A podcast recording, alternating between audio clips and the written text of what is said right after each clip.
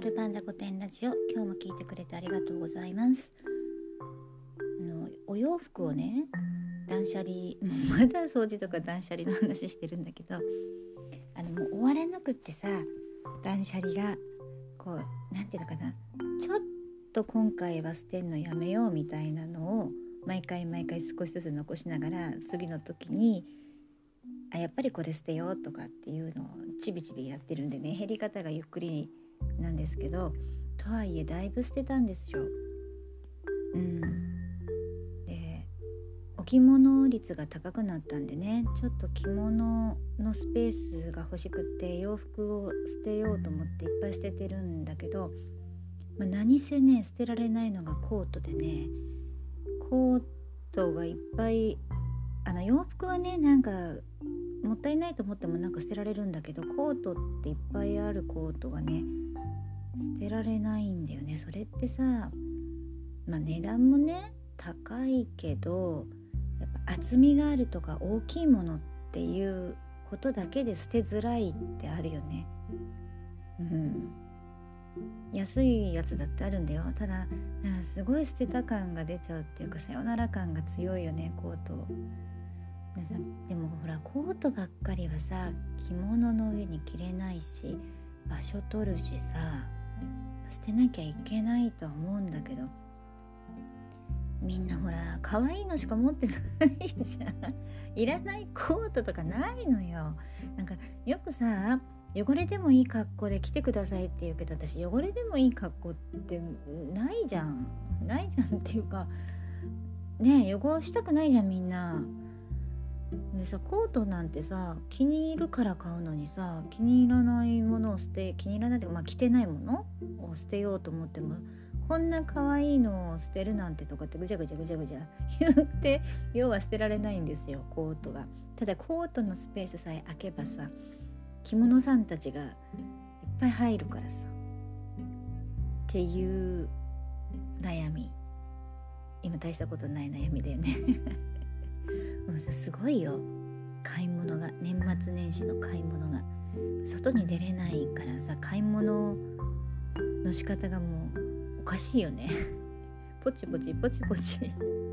でそれがさなんかいつもはさ平日の昼間とかまあ土日も来るけどこっそり受け取ったのがさまあじゃんじゃか来るわけよ正月に。また来たのまた来たのって言ってさ 頼んだのが端からさいるんでみんなにさまた買ったのなんてさ睨まれながらも毎日のように受け取って本当に運送業者の人って休みなく偉いよね。本当に。まあそういうことじゃなくてね。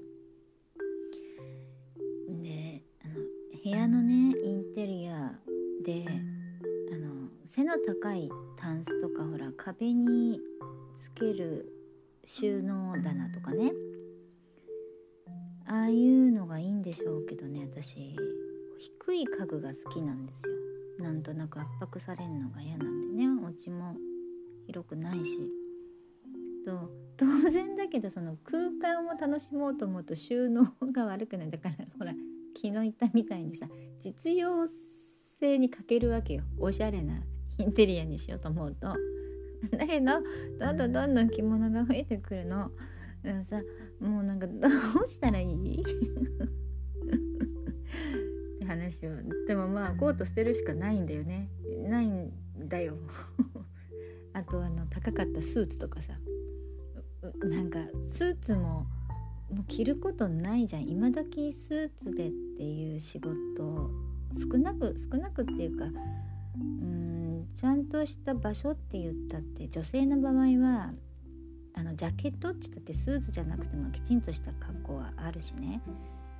あのそれこそ着物で代用できるような回もあるしスーツは本当にあの私のこれっていうのだけ残してあとは処分していいに決まってるんだけどさやっぱりあれだよね。今思うと大した金額じゃないけど当時はさ結構頑張って悩みに悩んでお金を出して買ったものだからさあの思い出も一緒に載ってるわけよ。その買った時のエピソードが。